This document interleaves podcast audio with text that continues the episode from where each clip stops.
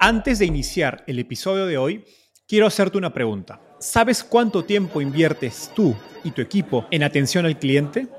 En el mundo de las startups, donde cada segundo cuenta y cada cliente es importante, Zendesk se convierte en tu aliado perfecto. Es como tener un equipo de superhéroes de atención al cliente a tu disposición. Zendesk es una plataforma omnicanal que integrará todos tus canales de comunicación como WhatsApp, email y redes sociales en un solo lugar. Gestiona tickets, ofrece una gran experiencia, aumenta tus ventas, pero sobre todo Construye relaciones cercanas con tus clientes gracias a Zendesk. Como beneficio exclusivo por ser parte de la comunidad Startupeable, podrás probar el CRM de Zendesk completamente gratis por 6 meses. Y si decides continuar, tendrás 15% de descuento en tu primer año de contrato. Lo mejor de todo es que Zendesk escala de acuerdo a tus necesidades. Desde la oficina prestada donde empezaste hasta la compañía global que quieres construir. Compañías globales como Slack, Shopify y Airbnb confían en Zendesk para su atención al cliente. Ahorra tiempo, dinero y mantén felices a tus clientes.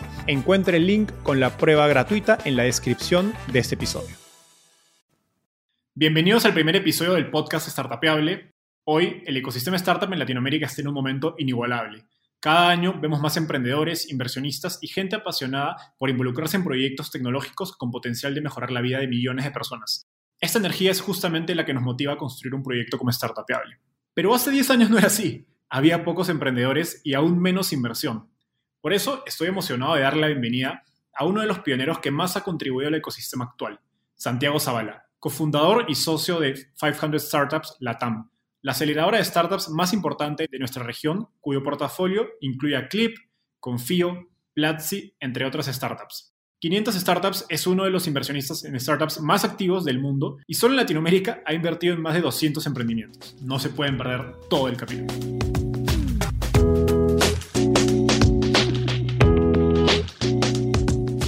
El emprendimiento en tecnología representa una oportunidad histórica para resolver los problemas más importantes de Latinoamérica. Sin embargo, existe un vacío de contenido educativo sobre cómo construir una startup. Soy Enzo Cavalier fundador de Startupeable, la plataforma número uno dedicada a crear contenido en español para fundadores latinoamericanos. En este podcast, junto con emprendedores e inversionistas, profundizaremos en el ecosistema de startups y venture capital de nuestra región.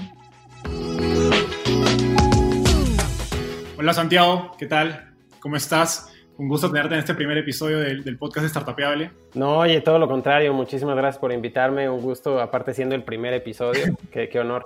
Genial. Cuéntame, eh, empecemos rápidamente eh, investigando un poco en tu carrera. Brevemente, ¿cómo llegaste al fascinante mundo de las startups? Si es que entonces se podía llamar así, que empezaste hace tanto tiempo.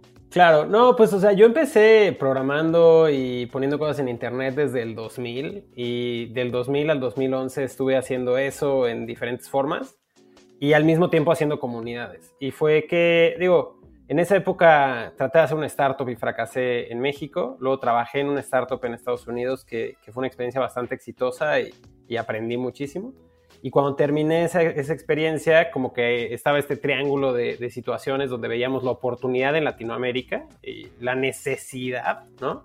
Y pues la oportunidad que teníamos. Y nos, nos aventamos a hacer un primer fondo que fue Mexican VC en 2011 eh, no fue nada fácil y, digo, aprendimos mucho en el camino. Y nuestro primer inversionista fue 500 Startups en ese fondo. Entonces, eh, cuando terminamos de hacer las inversiones de ese vehículo, nos acercamos con ellos para levantar más capital y veíamos que estaban interesados, o sea, que había la posibilidad de, que hiciéramos algo, pero al final eh, creo que mucho de ese interés era que lo pudiéramos hacer en conjunto para hacerlo más grande. Entonces, en 2013 nos unimos a 500 para invertir en startups en Latinoamérica de habla hispana y desde entonces hemos invertido en 201 empresas. pues digo, de que empezamos Mexican VC van nueve años, ya casi diez. Este, entonces, pues se siente raro, ¿no? Porque yo empecé mi primer fondo a los 24 y antes de eso, pues siempre, pues había sido como muy precoz en el sentido de meterme muy, muy temprano al mundo del negocio y tener, y tratar de hacer emprendimientos y otras cosas. Entonces yo estoy acostumbrado, estaba acostumbrado a ser la persona más joven en el cuarto, ¿no? Este, yo, yo voltear y decir, oye, llevamos una década haciendo esto, pues, se siente raro, pero, pero también con mucho orgullo y mucha humildad, creo que hemos estado pues ahí en ese punto de inflexión de la industria y ha estado interesante. Totalmente. Y justo en lo último que decías, quería, quería empezar hablando. Eh, a ver, te, confieso algo. Yo, yo empecé startupeable con, con un objetivo en mente que es levantar mi, mi, propio fondo de Venture Capital antes de los 30. Eh, hoy tengo 25. Y pienso que, o sea, pensé en el blog como una herramienta para ayudarme a construir marca personal, una comunidad y una red de contactos entre emprendedores en los que eventualmente podría, podría invertir. Y de hecho tomé inspiración de, digamos, personajes extranjeros como Jason Calacanis, que seguro lo conoces, el inversionista ángel de Uber, que tiene su show, eh, Harry Stebbins, que este es ese chico de inglés que tiene un podcast bastante conocido. 20, Minutes sí, claro. Y, pero hasta la presentación, hasta la preparación de esta entrevista, la verdad es que no me había dado cuenta que había un latino que ya lo había hecho eso a los 24 años y que eres tú. Así que pues tenía, que, tenía que preguntarte un poco más sobre este, ese origen de, Mexican VC. O sea, siendo tan joven, ¿cómo fue esa decisión de empezar el fondo? Eh, pues te, te, llegó la decisión y te dijeron, pues te toca hacerlo o lo buscaste, ¿cómo fue ese proceso? Pues es, es, como una suma de muchos factores y que volteando hacia atrás, yo también me lo pregunto, ¿no?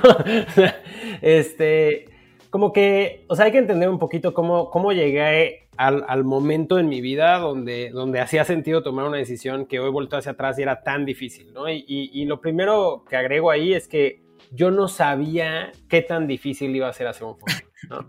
Si lo hubiera sabido, probablemente me hubiera dado miedo y no lo hubiera hecho. Entonces, o sea, yo venía de, como te digo, desde muy chiquito, desde los 13, 14 años empecé a poner sitios en internet, empecé una comunidad que luego creció. Este, esa comunidad, pues obviamente pasó por, buenos momentos y malos momentos, tuve un fracaso grande al final de eso. Luego, todavía mientras estudiaba la carrera en la universidad, traté de hacer una red social profesional para América Latina, la lanzamos, eh, creció, fracasamos, eh, lo todavía también, todavía dentro de la universidad, me fui a trabajar tiempo completo a una startup de Silicon Valley de manera remota y en cuanto me gradué me mudé para allá. Y a la par de eso, me involucré en unas comunidades de desarrollo que en su momento se llamaban Super Happy Dev House, que eran unos hackathons de 12 horas, donde pues el chiste era programar por, por gusto 12 horas y, compartir con la comunidad, ¿no? Eh, lo empezamos en la Ciudad de México y a través de ese proceso como que también empezó en Hermosillo al mismo tiempo, que es otra ciudad aquí en México, y entre las dos ciudades motivamos a otras 16 ciudades de que lo hicieran, ¿no? Entonces, eh, pues eso, o sea, como tanto el foro, como en su momento esta comunidad, como en su momento, ya que me mudé a Silicon Valley y estuve trabajando en otras cosas, lancé algunas aplicaciones por mi cuenta en mi tiempo libre. Y entonces como que hubo este proceso iterativo de empezar proyectos que fracasaron, pero cada uno era más grande. Entonces, como que el primero, pues quizá tuvo cientos de usuarios o personas, el siguiente tuvo miles, eh, pues digo, en, en Coulter, que fue la comunidad que hice en línea, tuvimos millones de visitas en una época donde el Internet era mucho más pequeño. Y entonces, como que, pues todo eso sumó, como tú decías bien ahorita, yo, yo creo que no teníamos reputación, eh, o si teníamos una reputación en un grupo muy, muy, muy pequeño de gente pero lo que nos permitió empezar a pensar en, en, hacer algo para este problema que veíamos eh, lo primero fue un conocimiento profundo del problema, ¿no? O sea, habíamos empezado esas comunidades en Latinoamérica, eh, en México en específico, donde veíamos muchos proyectos que si hubieran tenido capital y ejemplos a seguir, quizá hubieran crecido mucho más rápido y hacer cosas mucho más formales, ¿no? Y entonces nosotros latentemente sentíamos eso y lo conocíamos. Entonces yo creo que pues, si no hubiéramos conocido eso, pues nada nos hubiera motivado o inspirado a buscar una solución. La segunda fue toparnos con gente inspiradora que también tenía esa experiencia de, empezar cosas, de no tenerle miedo a lo imposible, ¿no? Este, definitivamente David Weekly siendo una de las personas ahí muy fuertes en esa, en esa experiencia. David, eh, pues es alguien que, sabe, su familia, todos habían estudiado en MIT, él estudió en Stanford, saliendo de ahí hizo una startup, eh, ha, hecho, ha tenido dos exits, uno a Google, uno a Facebook, eh, empezó el Super Happy Dev House, que era este evento, y así es como lo conocimos originalmente. Y entonces lo invitamos en algún momento a que viniera al evento que nosotros hacíamos, inspirado en el suyo, aquí en México. Vino varias veces, luego yo me mudé para allá y empecé a, colaborar mucho en un hackerspace que él empezó con otras personas que se llamaba el Hacker Dojo. Y entonces lo que sucede en ese momento, pues es justamente que, que, le traemos este problema latente a David, ¿no? Oye, hay muchos, muchos emprendedores mexicanos que pues eh, creemos que tienen todos los ingredientes para hacer cosas grandes y pues queremos que nos ayudes a que contacten a, pues no solo inversionistas, ¿no? Mentores, aliados, entender qué podemos hacer para que esto jale. Para que funcione.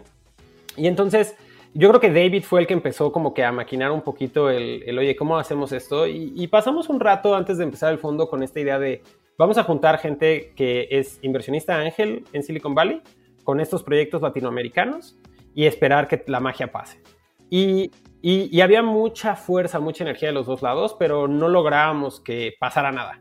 O sea, como que los dos lados querían, pero ya que se conocían decían, ah, no ahorita, ¿no?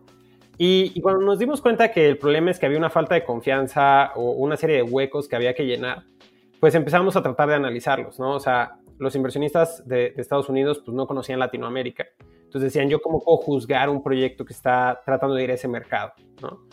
Y la segunda es que el avance de los proyectos quizá no estaba a la par de lo que en promedio veían estos otros inversionistas en Estados Unidos, simplemente porque los proyectos que ellos veían, pues o por los ejemplos a seguir o el acceso a capital, otras razones, pues normalmente venían un poco más desarrollados. Entonces, estábamos en este punto donde estábamos a punto, o sea, literalmente me acuerdo perfectamente esta conversación donde estábamos decidiendo, ¿sabes qué? Ya hay que dejar de hacer esto. Habíamos pasado meses eh, tratando de hacer estas cenas para inversionistas ángeles y no habíamos logrado mucho. Y de repente fue la pregunta, bueno, ¿y qué pasa si en vez de esperar a que la magia pase entre ellos, nosotros nos metemos a llenar esos huecos? Y entonces, pues fue ahí que David dijo, pues, o sea, si, si, si, vamos a hacer eso, tendría que ser un fondo donde nosotros conseguimos con nuestro track record, con nuestra confianza, pues el, el capital y nosotros trabajamos con las empresas que confiamos más en el mercado latinoamericano, lo conocemos más, etcétera, eh, pues en llenar ese, pues realmente tomar ese riesgo. Y mi respuesta original fue, no, estás loco, o sea, no, no tenemos experiencia, no, no. Y me fui a mi casa y platicando con otros amigos y platicando con, con, pues digo, la comunidad que habíamos armado ahí, ya sabes, pues rebotando ideas, se me ocurrió, ¿no? Mencionar como, ay, pues está esta idea, ¿no? Y ya, o sea, qué locura, ¿no? Y, creo que cuando lo estábamos platicando y, cuando lo estaba verbalizando, me di cuenta de la cantidad de privilegio que teníamos nosotros de estar en una situación donde, donde estuviéramos teniendo esa conversación, ¿no? de, con, alguien en Silicon Valley que tenía los contactos para poder hacer que estas cosas sucedieran. Y nosotros definitivamente estábamos seguros, o sea, no sabíamos nada, ¿sabes? O sea, no sabíamos cómo hacer nada, no teníamos idea de qué nos estábamos metiendo, pero sabíamos una cosa, que los ingredientes en Latinoamérica estaban ahí, ¿no? Y entonces como que, o sea, si bien yo llevaba un año y cacho trabajando en Estados Unidos, tiempo completo en un startup padrísimo, todas las noches yendo a un hackerspace, aprendiendo a programar, lanzando cosas, estaba súper inspirado de, o sea, estaba tomando el Kool-Aid de Silicon Valley, pero del otro lado dije, creo que hay muchas pocas, o sea, hay muy pocas personas que han tenido la oportunidad que tengo yo enfrente y sería irresponsable desde mi punto de vista dejarla pasar. Y pues alcé el teléfono y le, hablé a, Dave, eh, a David y a las otras personas que estaban ahí. Y pues eh, momentos después estábamos diciendo, oye, pues ¿por qué no nos vemos hoy? Compramos el dominio Mexican BC ese mismo día. Este, lanzamos el sitio con la aplicación para que empresas nos pudieran empezar a contactar para recibir inversión el día siguiente. Y pues empezamos el proceso de tratar de levantar capital. Este, fue tan rápido como ese proceso que muy rápido decidí renunciar a mi trabajo y, otro amigo también. David y, otra amiga de Estados Unidos decidieron sumarse part-time y pues los cuatro nos aventamos a hacerlo, ¿no? Eh, hay una parte ahí como que de la historia que yo creo que termina de ser la parte más catalizadora de, toda esta historia y que muchas veces también resuelve el cómo contactaste a 500 Startups, que, que es que justo en esa charla y tratando de juzgar qué tan difícil iba a ser levantar capital, David Weekly le mandó un mensaje al equipo de 500 Startups y le dijo, oye, tengo estos dos hackers mexicanos que queremos empezar un fondo, eh, va a estar padrísimo, ¿les interesa? Y contestaron, sí, count us in for a hundred, ¿no? O sea, cuéntanos por 100. Yo decía, pero ¿qué 100%? O sea, vales mil, nunca cambies, ¿qué pasó, no? Y me dice David, no, o sea, son 100 mil dólares. Y, yo no lo podía creer, ¿no? O sea, como, oye, como un correo ya nos trajo los primeros 100 mil dólares para el fondo. O sea, para mí no hacía ningún sentido, ¿no? Y, con, esa, con esa primera experiencia, con ese primer momento, pues fue obvio que teníamos que hacerlo, ¿no? Era una validación perfecta de que ahí estaba el capital y nosotros sabíamos que estaba la oportunidad. La parte que no sabíamos es que eh, originalmente con eso dijimos, ah, pues hay que ir a levantar 5 millones de dólares nos tomó una buena parte del siguiente año levantar otros 150 mil dólares. Entonces, o sea, eh, e, esa primera validación que nos hizo brincar al vacío y que le agradecemos profundamente y el día de hoy seguimos trabajando, pues digo, ahora parte de 500, ¿no? Pero si no lo hubiéramos tenido, es probable que lo hubiéramos tomado como un hobby, hubiéramos visto lo difícil que era levantar capital y lo hubiéramos dejado. Pero fue el hecho que nos hiper comprometimos por, porque ya, o sea, era, era el momento, era la forma y todo. Y al final, digo, fue muy difícil terminar de levantar el capital. El fondo terminó siendo de 250 mil dólares, cuando originalmente queríamos levantar 5 millones, pero pues eh, hoy pues es un vehículo, pues yo lo categorizaría como, como exitoso. De las siete empresas en las que invertimos, tuvimos cinco que fracasaron rápido, una que fracasó muy dolorosamente y la otra es Conecta, que pues es una, uno de los startups de fintech más relevantes en el país. Totalmente, qué, qué, gran historia. Eh, de hecho, en este, tengo entendido que en este primer fondo de Mexican VC, todos los, todos los LPs, digamos, o inversionistas, eran estadounidenses y recién en el segundo ya pudieron incorporar inversionistas mexicanos. Eh, ¿qué, digamos, ¿qué cambió entre ese proceso de fundraising que nos, cuesta que, fue, que nos cuentas que fue tan difícil en este año y medio, digamos, desde, desde que 500 les dio esos primeros 100 mil dólares hasta que pudieron levantar el fondo 2, ¿no? Porque tampoco es que haya pasado tanto tiempo entre fondo 1 y fondo 2 y que tú digas, pues ya era un, un, digamos, un manejador de fondos validado con track record, ¿no? Ni exit probablemente tampoco, ¿no? Entonces, ¿qué cambió entre ese fondo 1 y 2? Claro, de, entrada como una tangente rápida, o sea, yo llevo nueve años haciendo esto y todavía no termino de entender qué es el track record. Eh, cuando empezamos Mexican VC y, tuvimos esa dificultad que te menciono levantar capital, la gente nos decía, ah, me encanta todo, pero necesito que tengas más track record. Y nosotros pensamos que eso era invertir en unas cuantas empresas y que esas empresas avanzaran un poco. Y regresamos con eso y nos decían, no, no, track record es que levanten una serie de semilla grande. Y tuvimos eso y regresamos y gente nos decía, no, el track record es que levanten una serie A, luego una serie B, luego una serie C, no, que tengas unos exits, hemos tenido exits. Este, y, y, hace un par de semanas tuve una reunión con un inversionista institucional que me dijo, me encanta tu historia, en cuanto termines de construir tu track record, búscame para tu siguiente fondo dentro de tres o cuatro años, ¿no? Yo, oye, ¿cómo, cómo es que 10 años no es track record? ¿no? O sea, ¿cuándo? cuándo y, y, y, de broma en la industria hay algunas personas que llevan algo de tiempo en la industria que dicen que que, la definición de que tienes track record es que te estás listo para retirarte. ¿no? Entonces, eh, pues esta es, este es una de esas cosas donde es una zanahoria que siempre estás persiguiendo y obviamente entre más track record tengas es mejor, pero nunca terminas de construir track record. ¿no? O sea, yo creo que Sequoia tiene que seguirse probando en cada fondo siendo Sequoia. ¿no? Eh, entonces, eh, cuando levantamos ese primer fondo, pues nos comprometimos. parte de lo que hicimos fue, fue, tratar de ser muy honestos con nuestra comunidad, ¿no? Entonces les dijimos, oye, pues eh, estamos haciendo este fondo, todavía no tenemos la plata, pero vamos a empezar a revisar startups y vamos incluso a comprometernos a trabajar con algunos de esos startups, pero pues eh, te vamos a dar el dinero cuando lo consigamos, ¿no? Pero, pero confía en nosotros como nos has confiado en otras cosas, porque muchas de estas personas nos conocían ya por muchos años de haber estado haciendo pues, los hackathons y otras cosas, ¿no?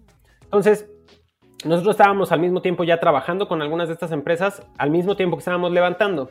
Eso es, una, eso es un hack interesante porque entonces vas con los inversionistas y les dices, oye, no, no voy a invertir en, en, empresas que no conoces, son estas, ya están aquí, ¿no? Este, y, y ya tienen incluso cierto progreso, ¿no? Que, que empiezas a, a, poder tratar de describir. Y entonces, al final, el resto del dinero, esos otros inversionistas que dices que de Estados Unidos, pues terminaron siendo personas que confiaban en David Weekly, ¿no? O sea, realmente ahí, yo no había podido levantar ese fondo solo, ¿no? Ni de chiste. En, ese momento no había, no había forma. Entonces fue como lograr tapear un poquito hacia, o sea, lograr acceder a, la confianza que David tenía en algunos inversionistas para que pudiéramos traer esos otros tres tickets y al final tuvimos cuatro inversionistas. Eh, y, ahí dijimos, oye, pues vamos a invertir ese dinero, generar algo de track record y, llegar con el siguiente fondo. Con todo el mundo que hablamos en Latinoamérica, la respuesta era, todo esto está bien bonito, pero pues están muy chavos, no tienen idea de lo que están haciendo, no tienen experiencia en la industria, entonces pues zafo, ¿no? Entonces, cuando nos acercamos, eh, cuando terminamos de trabajar con esas primeras empresas y sentíamos que ya podían ellos como que tomar su camino y nosotros ir a hacer el siguiente batch de empresas, fue que nosotros nos acercamos de nuevo con esos cuatro inversionistas y les dijimos, oye, vamos a hacer más de esto, pues eh, nos encantaría que pongan un poco más de plata y podamos hacer más. Y fue ahí que empezamos a platicar con 500 en una conversación muy interesante de decir, oye, pero o sea, tú tienes que ser más grande para que este negocio sea viable. ¿cómo le hacemos para que seas más grande? O sea, porque aunque nosotros pongamos, aunque 500 nos diera más plata, eso no era suficiente para que tuviéramos el tamaño que necesitábamos, ¿no? Entonces, la conversación poco a poco se fue dando a, oye, pues eh, si, si, la gente lo que te está pidiendo es track record, lo que te está pidiendo es que, que, sepas más de este negocio, que de alguna otra manera pues seas alguien de la industria, pues ¿por qué no lo hacemos juntos? ¿no? ¿Por qué no te sumas a ser parte de 500? Y pues de alguna otra manera, de la misma manera que usamos, que accesamos a la confianza que la gente tenía en David, pues hacemos eso mismo pero con 500, ¿no? Y entonces nos volvimos parte de 500 y pues de repente teniendo, ¿sabes? 26 años, pues ya de repente una vez, o sea, a los 24 no era un morro de 24 haciéndolo solo, pues o sea, David pues también es una persona bastante joven, ¿no? Tiene unos cuantos años más que yo, pero ya tenía esa red y ya tenía otras cosas y entonces eso nos permitió como que apalancarnos de eso. Cuando nos unimos a 500 pasa un poco lo mismo. Y por, pero una de las cosas que 500 sí nos dijo muy claro es, es tienes, tienes que dejar de operar con el nombre Mexican VC. No tienes forzosamente que operar como 500, pero no queremos Mexican VC porque eso te limita a México y, no tienes ninguna razón de por qué hacerlo. O sea, hay toda una región interesantísima y, eso fue padrísimo, ¿no? Porque hoy una parte muy relevante de nuestro portafolio, o sea, casi la mitad está fuera de México. Eh, y hay casos de éxito padrísimos pasando en Argentina, Colombia, Chile, Perú y esperamos seguir viendo deal flow de Centroamérica y el resto de países de Sudamérica. Eh, entonces, y la segunda cosa que nos dijeron es, necesitas inversionistas de Latinoamérica. Y no por otra cosa, sino que esos inversionistas pues terminan siendo claves en el éxito de tu operación y de tu portafolio. Porque pues si consigues gente, o sea, family offices, inversionistas ángeles, pues cada una de esas personas es alguien que está incentivado en el éxito de este portafolio, de estas empresas. Entonces te puede ayudar pues con contactos, con consejos. Eh, nosotros al ser un fondo tan diversificado, ¿no? Por nuestra estrategia de etapa temprana, pues invertimos en muchas industrias donde no forzosamente tenemos la experiencia o los contactos.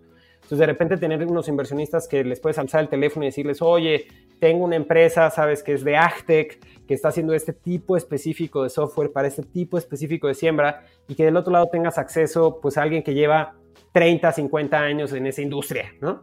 Este, pues es muy valioso. Genial.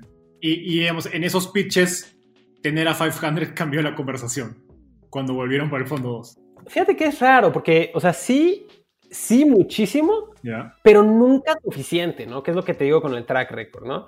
Porque obviamente, pues hay, o sea, como, que, como que es una escalera y va subiendo pasos, ¿no? Entonces, el, el, 500 cambió mucho la ecuación, pero también pues traía la pregunta, oye, pero 500, ¿qué sabe de Latinoamérica? Oye, pero 500, ¿cómo va a ayudar en estas cosas? Y, responder eso, pues ha tomado tiempo en cuestión de que hemos ido dando la confianza de que realmente todo esto funciona.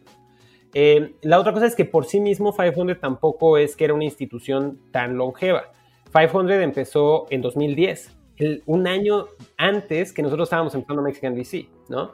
Entonces, para un inversionista institucional, 500 si bien había generado una marca, una presencia muy fuerte del lado emprendedor, y tenía, o tiene, pero en ese momento ya tenía eh, eh, startups que traían una trayectoria muy padre, pero es hasta, hace, hasta relativamente reciente que esos startups pues terminan de llegar pues a la línea, a, la, meta, ¿no? O sea, nuestro primer IPO eh, de parte de 500 fue Twilio, el segundo fue SendGrid, luego terminan haciendo un merch esas dos empresas, curiosamente.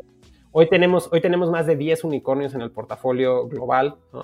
Entonces, o sea, si bien 500 evidentemente ayudó mucho, un poco mi mensaje aquí es que, pues igual tampoco era que 500 ya tenía, sabes, 20 años y este, tenía todo resuelto. O sea, también hemos ido esto construyéndolo juntos en mucho formato. Para darte una idea, cuando yo me sumí a 500, éramos 13 personas en 500 Global. Entonces, o sea, si bien, eh, o sea, fue, un privilegio, ¿no? Lo, mismo que el haber estado en ese momento donde te decía, oye, está esta oportunidad, ¿cómo la voy a dejar pasar? El tener esa conversación con un 500 que había logrado posicionarse como marca y generar ese primer portafolio que fue muy relevante, pero tampoco es como que nos vinieron a dar todo, ¿sabes? En una bandeja de plata, aquí está y ya nada más opera, ¿no? O sea, nosotros eh, para conseguir el capital de ese primer vehículo que hicimos en conjunto en 2013, terminamos teniendo 28 inversionistas, pero para esos 28 inversionistas tuvimos que hacer más de 500 pitches formales con diferentes personas, donde 470 pues, y algo nos dijeron que no, gracias, ¿no? Eh, y nos tomó más de un año levantar ese vehículo. Es un vehículo que también pretendíamos levantar de nuevo 5 millones, terminamos levantando 3.2, que fue el vehículo 500 eh, Luchadores 1. Eh, y nada, ese vehículo hoy lo volteamos a ver hacia atrás con, con, mucha, ¿sabes? Con eh, pues realmente mucho como fortuna en el sentido de que pues estábamos en un momento muy único de la industria y pudimos participar en unas empresas impresionantes como volvimos a invertir en Conecta, está Clip, está Confío, está 99 minutos ahí. en fin, es un vehículo pues bastante interesante, ¿no? Totalmente. Oye, y bueno, ahora que estamos hablando un poco de la historia de, la industria de, de Venture Capital en Latinoamérica. Eh, una, te quiero hacer una pregunta un poco dando varios pasos atrás. ¿Qué, después de casi 10 años que tú empezaste en 2011, ¿qué, qué, avances ves respecto de cuando comenzaste en, en Latinoamérica? O sea, el avance es, es, imposible de poner en palabras, ¿no? O sea, es, es blanco y negro, es, es, un universo diferente. Sea, regresamos nueve años y, y, los startups que teníamos a nuestro alrededor, que eran buenos ejemplos eh, locales, pues eran un par de listings, eran un par de empresas que estaban haciendo cosas de entretenimiento, pero más como generación de contenido, ¿no? No eran cosas escalables ni masivas.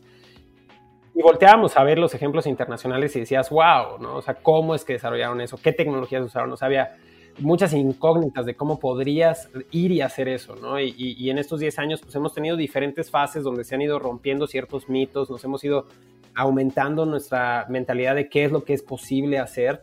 Y pues hoy volteas a ver y dices, oye, pues eh, hoy tenemos empresas operativas que están construyendo, ¿sabes? Lo que va a ser legados completos en sus industrias. Eh, yo creo que con un poco más de tiempo va a ser evidente para todo el mundo el, el poder de los startups que ya existen ahorita en Latinoamérica. Y cada uno de esos están formando talentos para poder construir productos digitales de mayor calidad, escalables, con tecnologías realmente sofisticadas, sabiendo hacer negocios en línea, desde la parte de conseguir clientes hasta la parte de atenderlos entonces, pues, ¿qué es lo que va a pasar? Que iterativamente estas mismas personas van a tener más apetito y van a querer competir en espacios más grandes. Y pues las siguientes cosas que veremos serán cómo esos jugadores empiezan a hacer eh, plataformas globales, ¿no? Y con más apalancamiento en tecnología. Entonces, eh, yo creo que del 2011 al 2015, 16, estábamos en un momento, al menos desde, desde nuestro pequeño ecosistema y desde el punto en el que estábamos nosotros, en el proceso de tratar de entender cómo hacer a unos cuantos clientes felices. Creo que del 2016 al 2018 empezamos a ver cómo conseguir capital para poder escalar y, digo, los últimos dos años han sido pues esos, esos primeros jugadores que ya pues habían agarrado esa oleada pues han, han visto los resultados de hacer eso, ¿no? Eh, y ahora lo interesante es que pues cada uno de los años ha habido más mm, olas más grandes y, más personas encima de esa ola, ¿no? Entonces, eh, yo me imagino, o sea, yo volteo atrás y digo, oye, pues volteas a ver un 2014, ¿no? Donde había unas cuantas personas haciendo unos cuantos esfuerzos con muy poco apoyo, donde ¿sabes? nadie quería trabajar para estas empresas, nadie quería fondearlas, este, eh, los corporativos no querían comprarles nada, etcétera. Y, volteas a ver hoy y dices, es que hoy tienes miles de personas emprendiendo con el apoyo de muchas personas.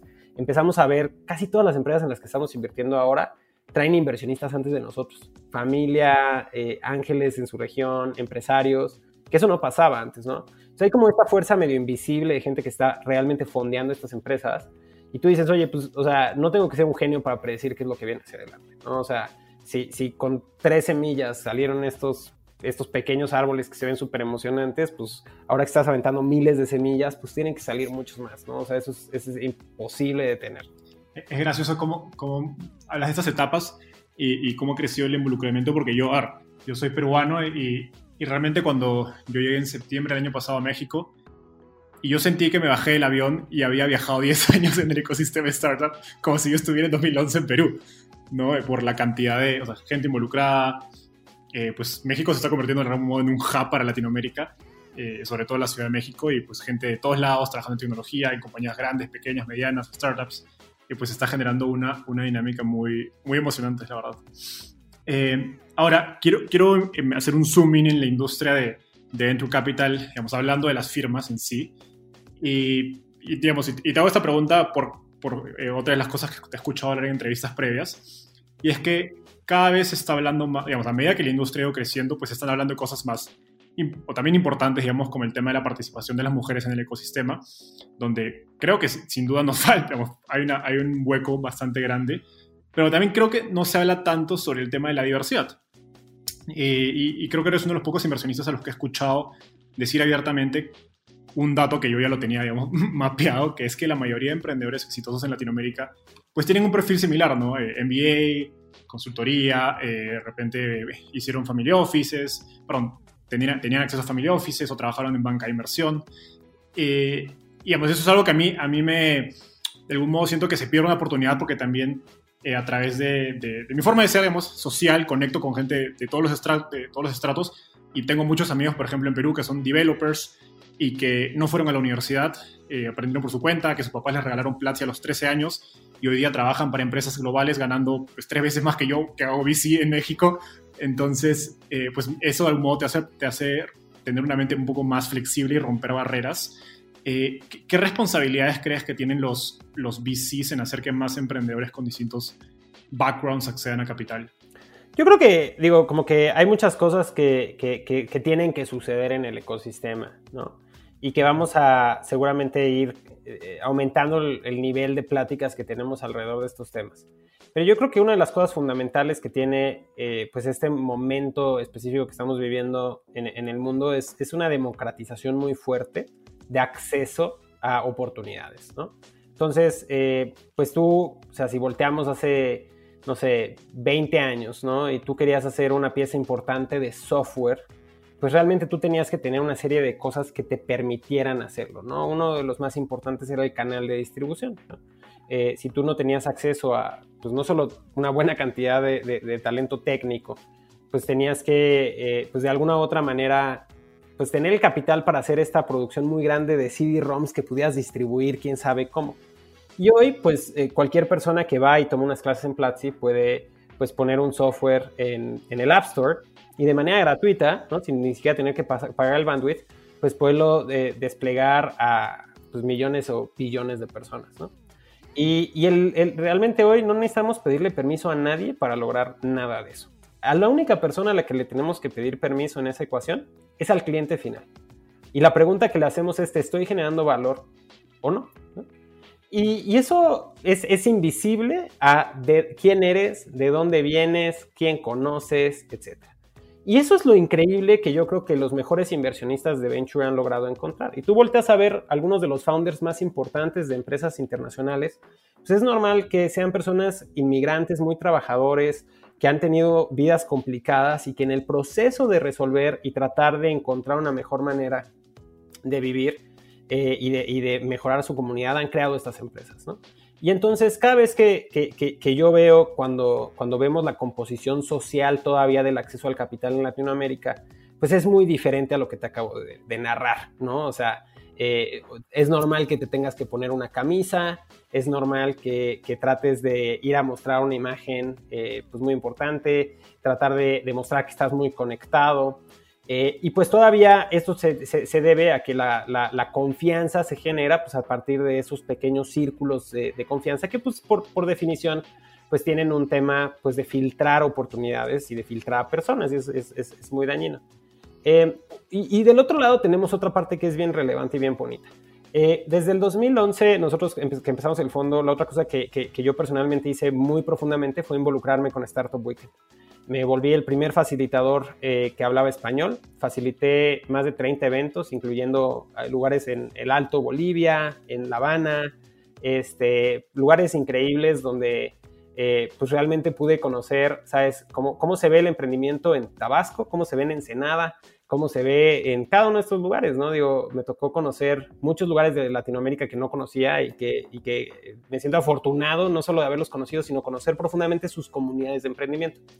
Y en todos esos lugares pasaba algo, una, magia que me tomó varios años después poder destilar a palabras. Y la magia es que en Latinoamérica hay tantos problemas, y uno de esos problemas fuertes es que no, no, tenemos la seguridad para poder colaborar con nuestros vecinos. No podemos comunicarnos. Nosotros salimos a la calle y tú piensas que cualquier persona que no conoces es potencialmente un enemigo tuyo. Cuando tú llegas a este mundo del emprendimiento, te das cuenta que hay una magia increíble que es que por primera vez en estos, en estos eventos entras a un cuarto y dices, todo el mundo aquí está por la misma razón que yo, que es que quiero encontrar una palanca con la cual pueda hacer nuestra realidad mejor. Quiero construir empleos, quiero traer una mejor solución al mercado, quiero traer estabilidad a mi comunidad. O sea, el emprendimiento es literalmente una de las muy pocas cosas que tenemos en América Latina como una función para hacer el mundo mejor, ¿no? O sea, porque hacerlo a través de casi cualquier otro canal es tan difícil que no lo intentamos. Y entonces, en medio de estos dos mundos, pues la única necesidad que tenemos que terminar de resolver es que el capital persiga las oportunidades. Eso es todo lo que tenemos que hacer. ¿Y cómo va a pasar? Pues con más casos de éxito, de, de, oportunidades perdidas por ese capital que no sepa perseguirlas. Entonces, pues a las personas que tengamos la oportunidad, como la tuve yo, de construir más oportunidades para otras personas, ojalá la tomen. Es bien difícil. Yo llevo una década y sigo construyendo. A los que tengan la oportunidad de aprovechar oportunidades para construir grandes empresas, escuchen cada no como, como alguien que se perdió la oportunidad, ¿sabes? Y cada vez que esas personas se hayan perdido la oportunidad y digan, ¿por qué no tomé esa reunión? ¿Por qué no dije que sí a esa oportunidad? Pues poco a poco iremos rompiendo esas barreras. Pero creo que todo, todo se va resumiendo un poquito a que pues hay una razón de por qué Silicon Valley usa esta palabra constantemente de meritocracia, ¿no? Y, y, de nuevo, o sea, conforme más eh, logremos que ese capital pues se dé cuenta que tiene que evolucionar y hacerse más sofisticado para encontrar estas oportunidades, pues menos oportunidades se va a perder y mejores van a ser sus retornos. Entonces, eh, es cuestión de tiempo. Es cuestión de tiempo y suena muy, muy feo decirlo porque pues, es, un trabajo que todos juntos como ecosistema estamos haciendo, pero, pero está pasando. O sea, yo me acuerdo cuando yo tenía 24 años y estaba empezando el primer fondo, honestamente no conseguíamos ni siquiera reuniones, ¿sabes? Y, tuvimos que hacer todos los hacks que te decía, oye, somos parte de 500, oye, está este otro amigo, oye, está... Pero pues poco a poco fuimos construyendo, ¿no? Y afortunadamente hoy, pues vamos, ¿sabes? Convenciendo a más personas de que, de que hay, hay un camino a través de esto. Es como, como ser un, pastor, ¿no? hay, una parte, hay una parte de esto que es ser un juglar, sin duda. Súper. Eh, ahora, eres uno de los pocos, eh, digamos, partners o socios de de fondos de Venture Capital en, Latinoamérica con, con, un background operativo en, startups y tecnología. Bueno, nos has contado varias, varios de los proyectos en los que trabajaste o emprendiste. Eh, y, en, y, en, una de las últimas entrevistas que dijiste, que hiciste, dijiste una frase que, que, me encantó porque me siento identificado con ella. Y es que pues, hay fondos con, de 50 millones de dólares con equipos de, de 10, de 10, 20 personas y muy pocos entienden tecnología que, digamos, esto de hecho está conectado con lo, con lo que estábamos hablando antes, que, eh, digamos, ¿qué crees que nos perdemos porque sea así el ecosistema? Eh, y, digamos, ¿y qué crees que tiene que pasar para que, para que esta experiencia de tecnología también entre en los fondos de, de Venture Capital, que a fin de cuentas son los que quienes invierten en tecnología, ¿no? Entonces es un poco, suena un poco irónico porque pues si, si, si yo como inversionista eh, fuera a poner plata en alguien que invierte en real estate o en inmobiliario, esperaría que esa persona tenga experiencia o algún tipo de experiencia en inversiones inmobiliarias. Fíjate que eh, eh, es interesante y me gustaría, antes de contestar la pregunta, hacer una pequeña aclaración, porque estoy, o sea, sí, sí es cierto que dije eso específicamente al lado de tecnología. creo que hay bastantes inversionistas en la región que tienen experiencia operativa en startups y, y yo creo que vienen más y eso es padrísimo. Eh, pero, pero creo que eh, eh, sí me siento orgulloso de ser uno de los muy pocos que sé programar, ¿sabes? O sea, y, lo sigo haciendo y, eso creo que es un edge bastante único al poder ver pues una apuesta donde quizá uno de los riesgos más grandes es la capacidad de, desarrollo tecnológico de una empresa.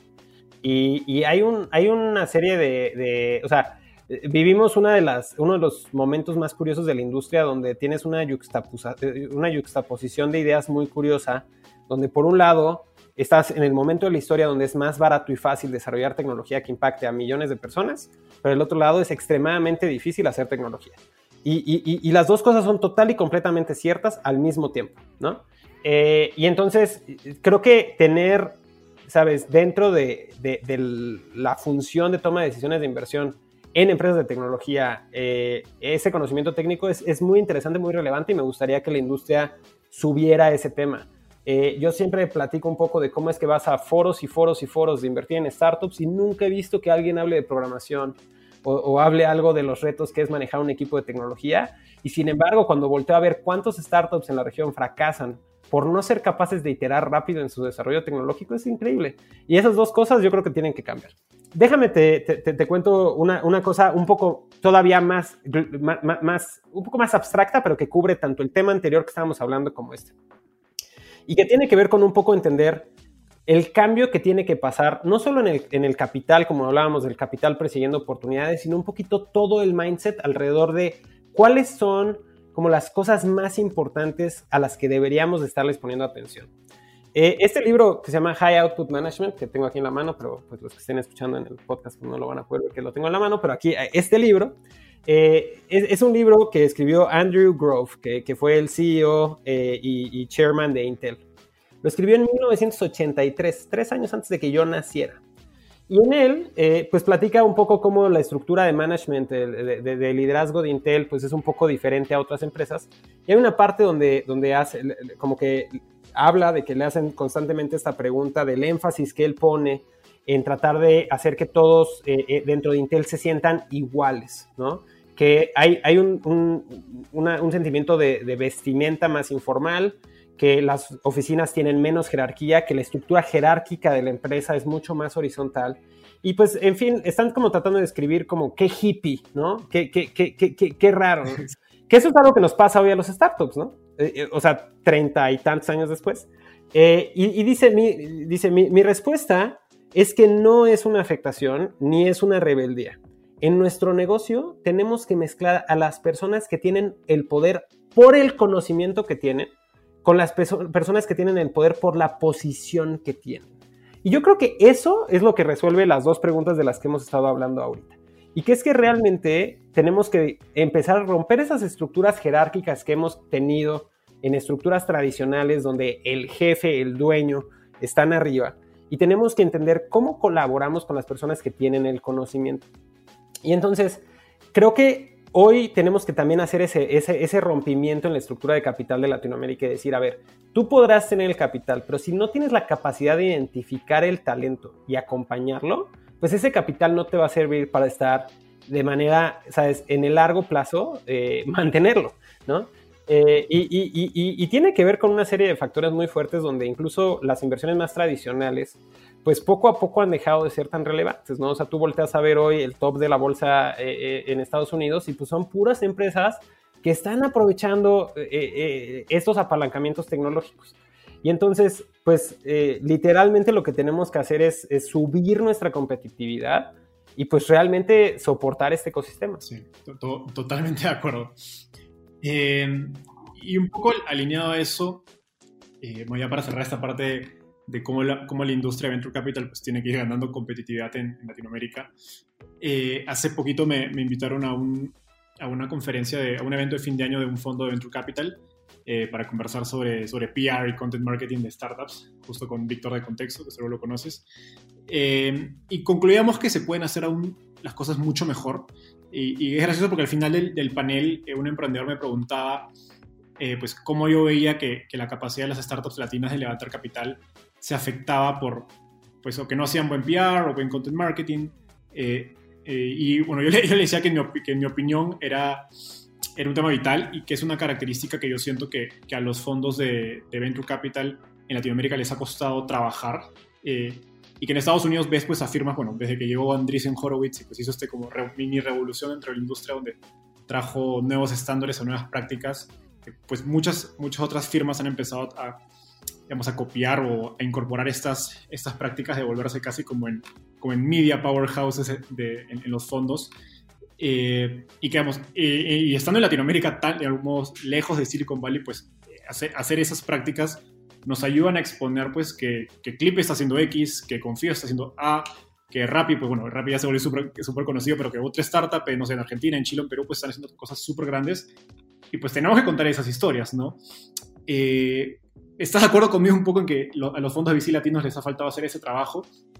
¿Y, qué otras cualidades crees que, que, nos falta construir como, como industria, ¿no? En términos de, de, lo que hacemos, de lo que hacen los fondos de Venture Capital.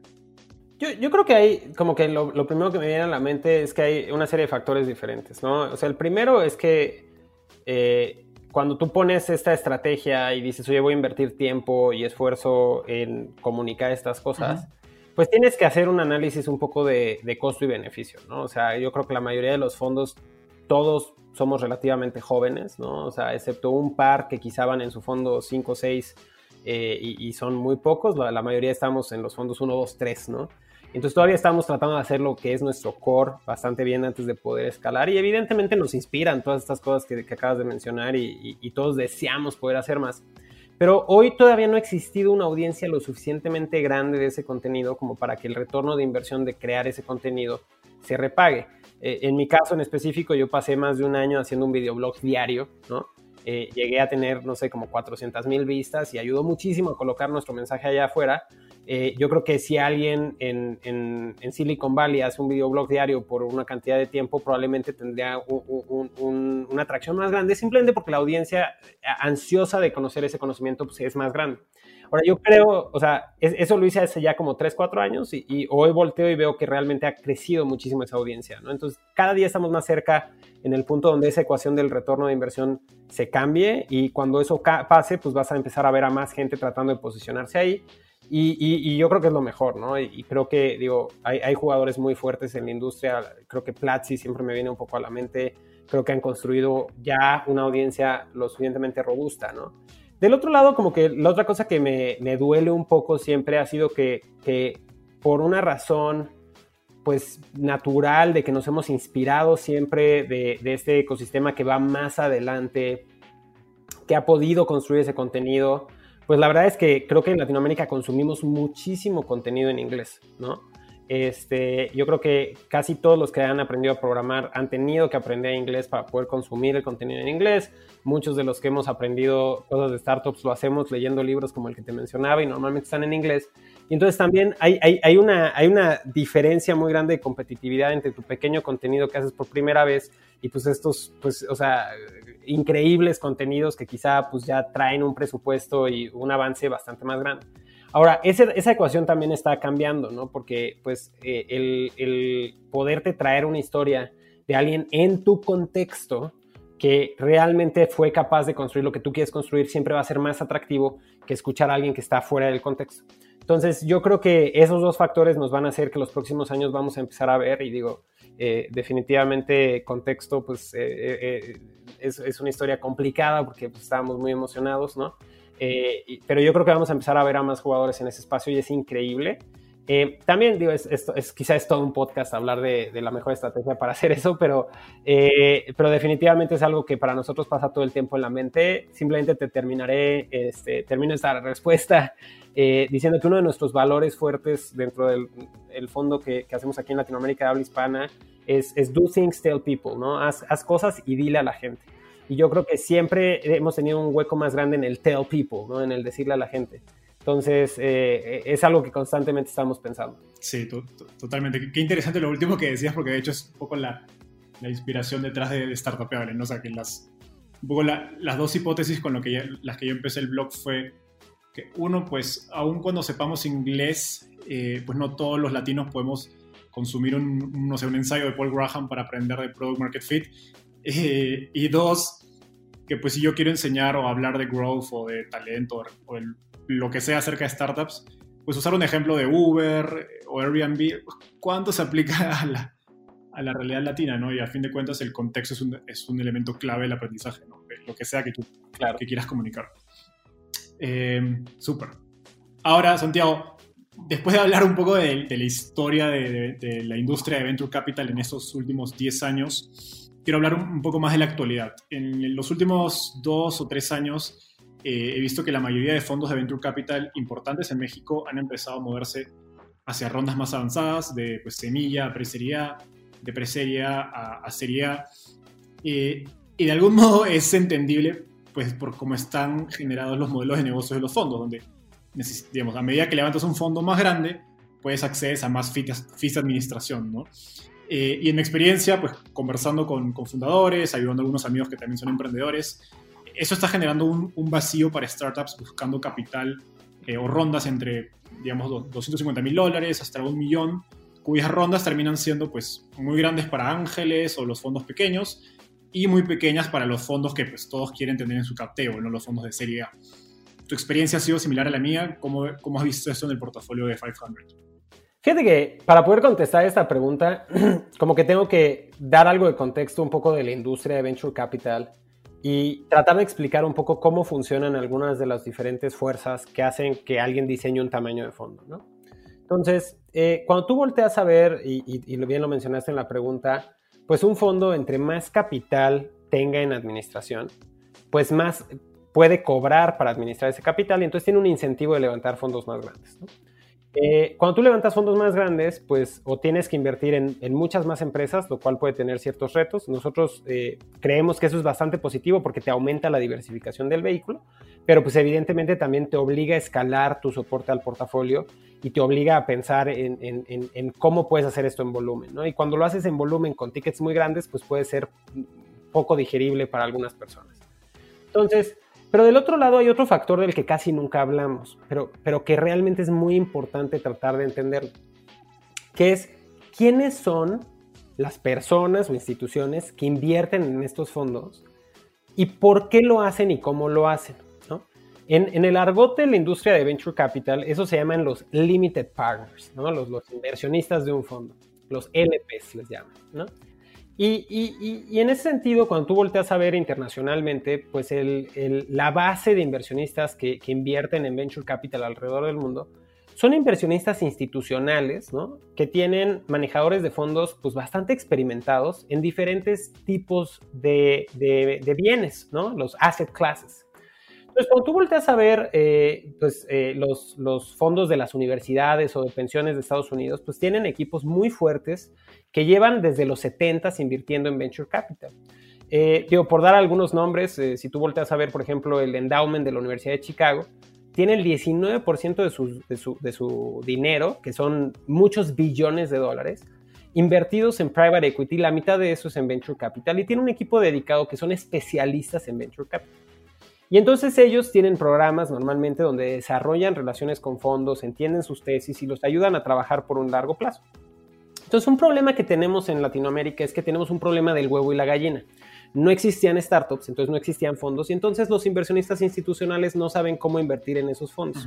Eh, hace, hace una cantidad de tiempo, eh, una, una, organización muy importante en la industria que se llama Kaufman eh, Foundation, la Kaufman Foundation es, es una, una institución que, se creó cuando, cuando murió un gran emprendedor en la industria farmacéutica y dejó todo su dinero para crear una fundación para apoyar el emprendimiento en Estados Unidos.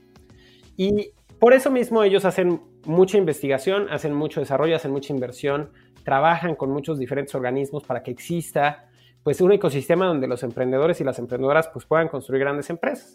Y obviamente pues la parte de acceso a capital es importante para eso. Y hace muchos años eh, hicieron algo que fue muy controversial que sacaron un paper de investigación donde decían que la industria de venture capital era la peor en su comportamiento como retornos para inversionistas. Y, eso, o sea, eso vino a darle un golpe fuertísimo a la industria, fue un balde de agua, porque si tú volteas a ver la industria y solo ves a los mejores jugadores, o sea, al top 10% o al top 25%, son muy buenos manejadores de dinero que generan muy buenos retornos. Pero tú volteas a ver a los otros 75% y son muy malos, ¿no? Y entonces, pues por muchos años eh, hubo inversionistas que empezaron a invertir menos en, inversión de riesgo a través de venture capital.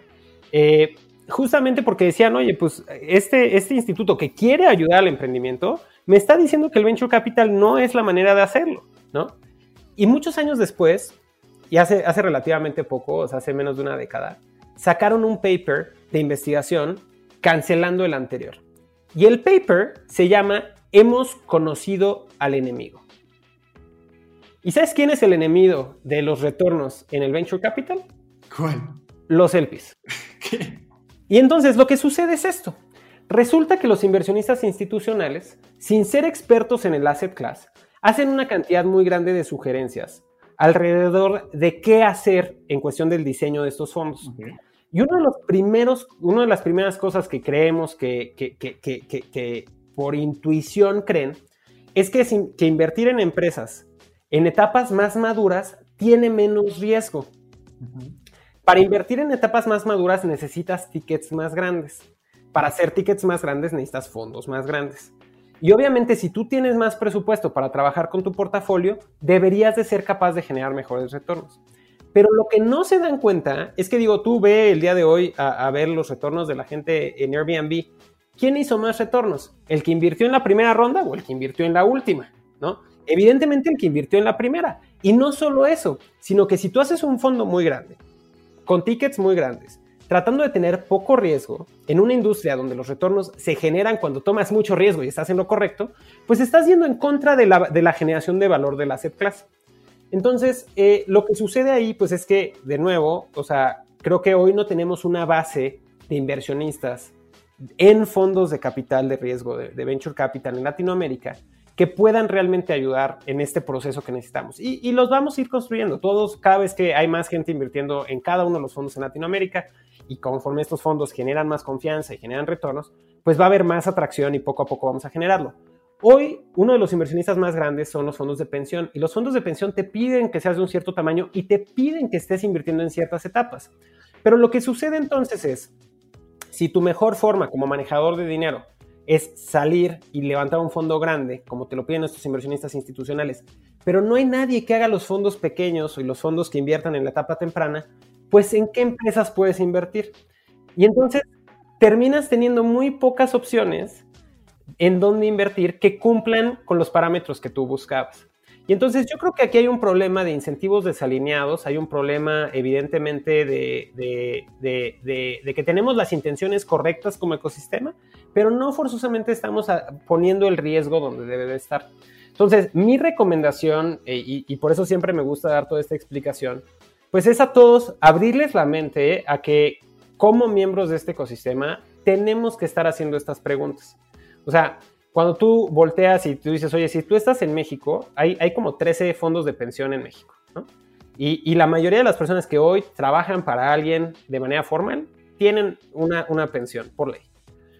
Es muy probable que una de esas pensiones hayan invertido en algún fondo de venture capital. A mí me gustaría que se preguntaran, oye, eh, eh, mi, pensión debería estar invirtiendo más. ¿Cómo le explico a mi pensión que debería invertir más en venture? ¿Y cómo debería de invertir en venture? Porque ellos son los que están trayendo este dinero al ecosistema y estaría padre que supieran que hay una necesidad en el ecosistema en la etapa temprana y que si no terminamos de hacer ese, ese eh, tú decías ahorita, como que ese, ese hueco en medio, ¿no? O sea, es fácil empezar, conseguir un ticket de 20, 50 mil dólares, es, difícil, e, e, es, relativamente fácil si tengo algo funcionando muy bien y levantar una serie lo que pasa en medio, ¿no? Y, pues tenemos que alzar la voz como ecosistema y decir, oigan, pues eh, el, el, el mejor perfil de retorno está en la etapa semilla. Pero si los inversionistas grandes no, no, se atreven a colocar dinero en gente que sepa hacer ese deployment de capital, pues siempre vamos a estar como ecosistema con un gran problema ahí. Ahora, ¿cuáles son las buenas noticias para la gente que está allá afuera? Es que no importa. O sea, si no hay fondos profesionales que hagan esas rondas completas, tenemos muchos otros caminos de cómo hackear eso y todos lo estamos haciendo, ¿no? O sea, hay, fondos pequeños que pues le, encontramos la manera de generar nuestro propio LP Base. Este, hay eh, evidentemente opciones de crowdfunding, hay ángeles inversionistas, está la opción de encontrar family offices, eh, que, es un reto porque no forzosamente son muy visibles, pero pues como ecosistema también lo, otro que tenemos que hacer es destapar un poquito eso y, como emprendedores realmente empezar a conversar y decir, oye, cuando yo levanté, hable con toda esta gente, quiero, te los presento, ¿sabes? O sea, entre más opciones vean, pues mejor. Sí, otra de las maneras que yo he visto que los emprendedores están hackeando esto es con ángeles en Estados Unidos, ¿no? redes de ángeles, fondos pequeños, porque mientras un fondo pequeño en Latinoamérica te puede poner, eh, por ejemplo, yo antes trabajé en un fondo que se llama Winnipeg Capital en Perú, que ponía tickets de 20 mil, 30, de repente hasta 50. Pues un fondo pequeño en Estados Unidos, un ángel pequeño en Estados Unidos te puede poner 50, 100, 150, que ya entre 2, 3, 4, pues tienes tu medio millón de dólares de una ronda semilla que es una muy buena opción, pero entonces tienes que encontrar al que ya tiene alguna conexión con Latinoamérica o con tu industria. Porque si no vives lo que nosotros nos pasó al principio, donde dicen, oye, pues me encanta, pero pues si estuvieras haciendo esto acá. Y la verdad es que el costo de irte a hacerlo allá es muy difícil. La, otra cosa que me emociona muchísimo de ese lado es emprendedores y emprendedoras que están empezando a invertir, tanto en fondos como en, empresas. Y eso yo creo que esa es la otra gran cosa que, va a ser otro, como, otro, otro punto de inflexión muy grande para el ecosistema, porque no son pocos los, los emprendedores hoy que ya han levantado Serie A, Serie B, Serie C, que han logrado vender alguna parte de sus acciones y que hoy están empezando a invertir de manera directa y no solo tienen el dinero, sino que aparte ya tienen una red alrededor, tienen muy buena reputación, de alguna u otra manera tienen mucho conocimiento operativo y entonces eso también es muy emocionante. Sí, esa, ese esa segunda vuelta, digamos, a la rueda es, importante, ¿no? Con, con, los Rappi, con los Nuban, con los Clip. Como, como, es no solo emprendedores, sino incluso operativos o gente, digamos, ejecutivos que empiezan a tener pues pequeños exits y, empiezan a volver a meter capital al, ecosistema. Súper, en verdad, esta, esta etapa ha sido una, una mini clase de teoría de, de VC. Así que súper para todos los que, para todos los nerds que están escuchándonos, que les, que les gusta entender esa teoría súper básica, como a mí, ha estado genial. Eh, y ahora, bueno, vamos un poco a, preguntas un poco más personales, y no tan teóricas. Eh, después de conversar tanto acerca de, digamos, del pasado, el presente de la industria de, de Venture Capital, eh, una pregunta que, que, me hizo uno de los emprendedores de, tu portafolio, emprendedoras, perdón. Eh, ¿Cómo funciona el proceso de, decisión de inversión en 500? Porque creo, creo, que yo he escuchado un poco la historia, eh, a, ver si, a ver si nos cuentas qué pasa después de pues, ya las, los procesos de, aplicación digamos, masivos a través de la web, cuando ya están en las etapas finales, qué sucede dentro de 500 para que digamos, pues, salen estas 10 al batch, al batch X. ¿no? O sea, como que nosotros hacemos inversiones de dos formas, ¿no? La primera es, como bien dices, cuando tenemos el programa, que ahora le llamamos Somos Lucha, eh, eh, aplican empresas, ahorita tuvimos 2.100 que aplicaron y pues pasamos por un proceso de selección. La otra forma es que también participamos en rondas semillas donde analizamos eh, todo el tiempo empresas y, podemos tomar decisiones de inversión básicamente en cualquier momento. Tiene que haber una respuesta clara de por qué esa empresa no hace sentido para el programa de Somos Lucha y más bien tiene que ser una inversión pues como a la, medida de esa empresa. Eh, históricamente hemos hecho como el 10% de nuestras inversiones así, pero estamos subiendo eso a ser casi el 20% ahora. Eh, entonces, en, en, el primero, que es quizá donde hay más preguntas de cómo hacemos ese proceso, pues primero tenemos una herramienta propia donde vemos toda esa información. Eh, hay un primer filtro para entender si está dentro de nuestra tesis. Eh, yo diría que un poquito más del 50% de las empresas pasan ese filtro. Eh, ya, que, ya que pasan ese filtro, el, equipo completo de inversión revisa las empresas y pues básicamente ayudamos a decidir si queremos tener una entrevista o no. ahí yo me atrevería a, a, decir que quizá pasan, pues quizá cada, una de cada ocho más o menos. Y, ya en una primera entrevista, pues hacemos un análisis, pues un poco más del equipo y de los valores, la cultura, la velocidad a la que están iterando, para entender un poco, ¿sabes? Si, si, si la manera en la cual nosotros pensamos en la construcción de empresas, la velocidad que nos gustaría ver de toma de decisiones, la estructura un poco de cómo están pensando en, en su equipo y, y, en su proyecto nos resuena. Y entonces pueden eh, algunas de esas pasar a una entrevista grupal.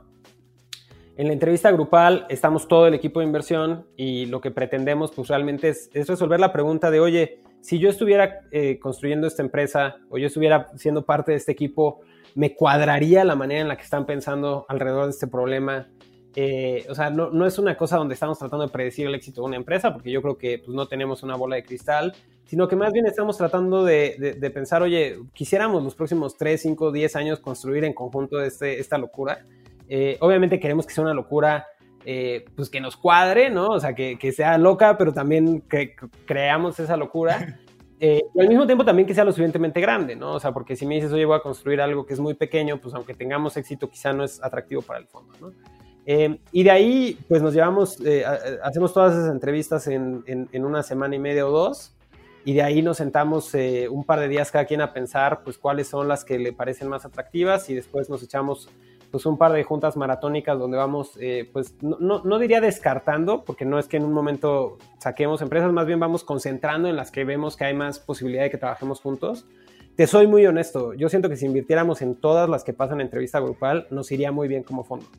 Pero no tenemos ni el capital ni la estructura operativa para, para ser buenos socios de ese número de empresas.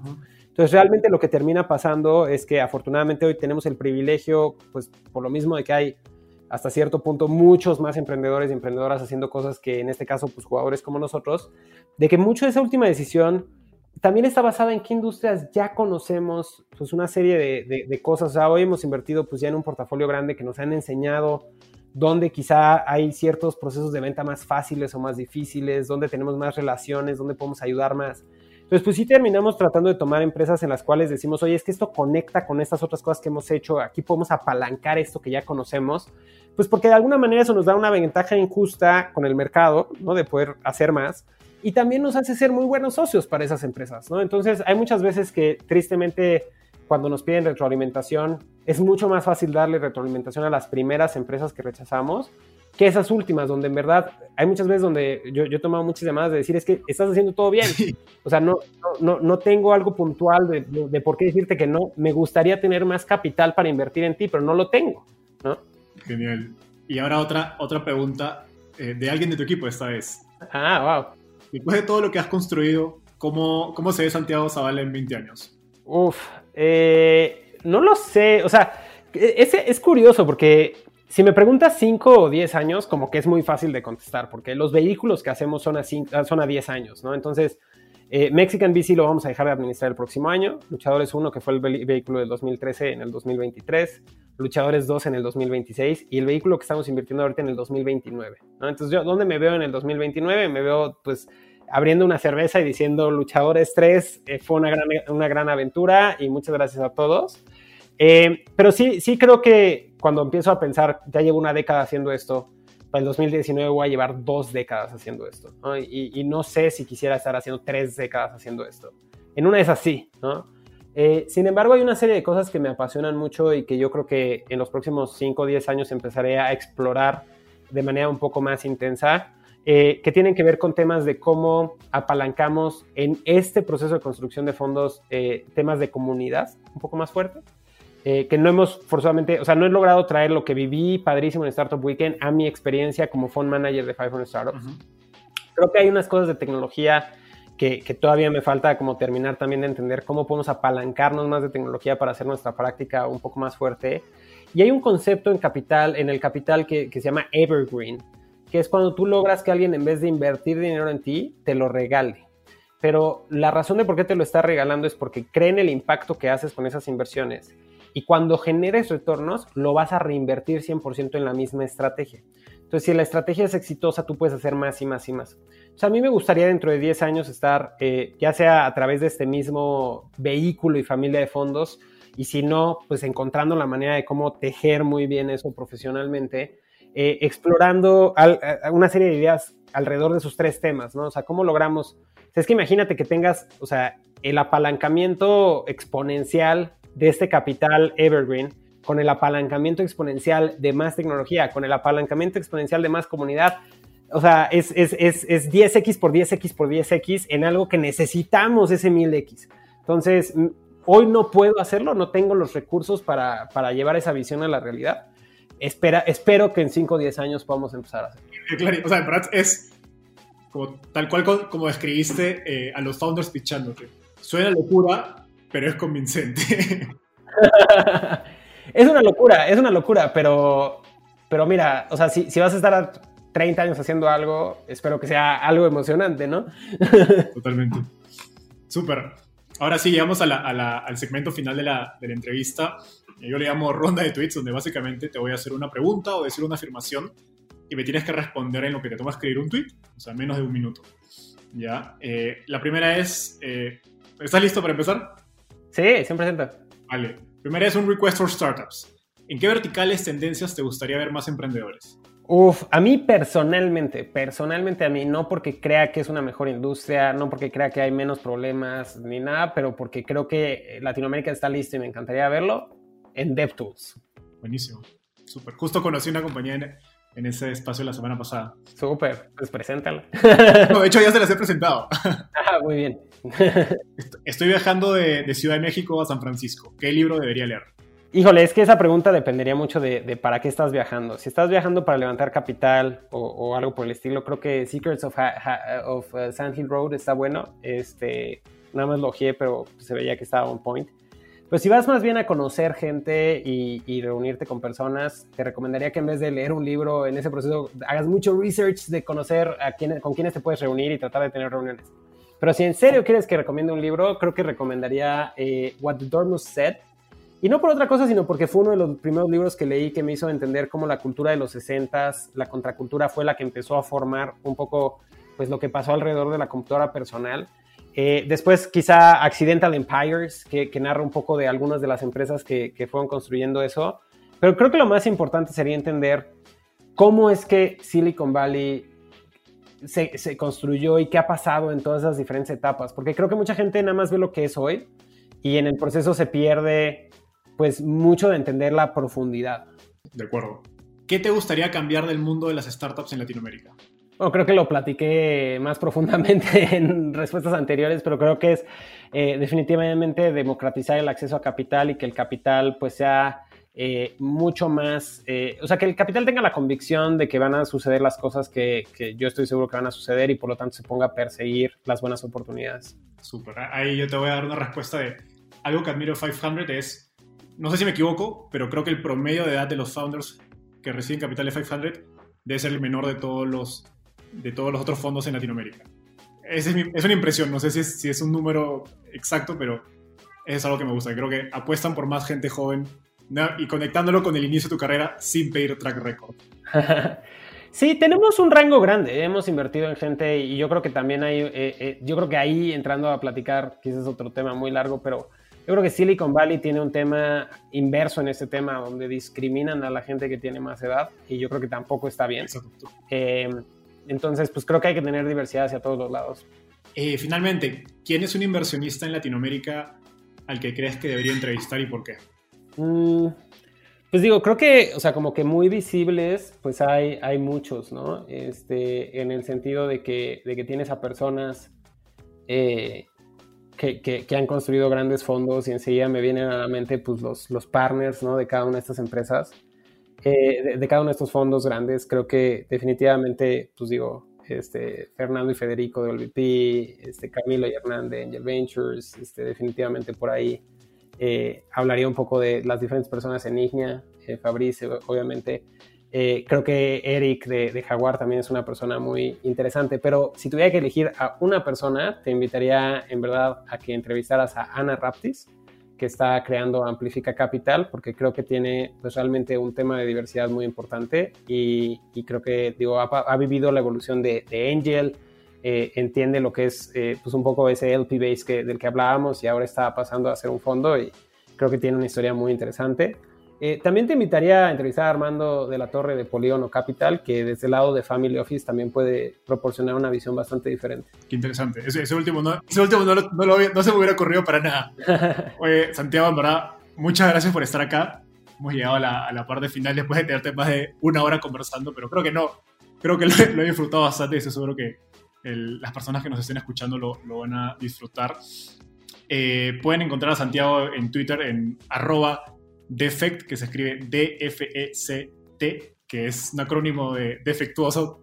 Tengo entendido después de haber leído un poco de tu historia. Eh, no sé, ¿qué palabras finales quisieras darle al, público?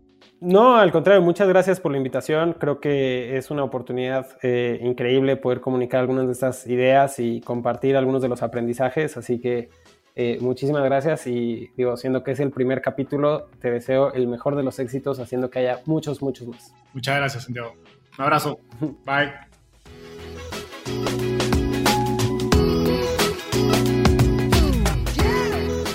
Gracias por escuchar este episodio.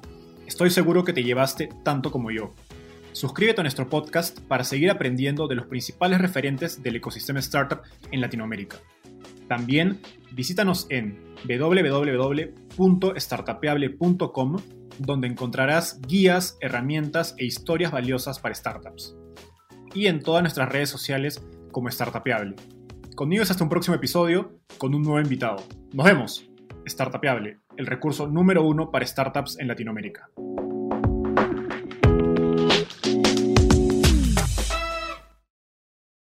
Este es un podcast producido por Explora.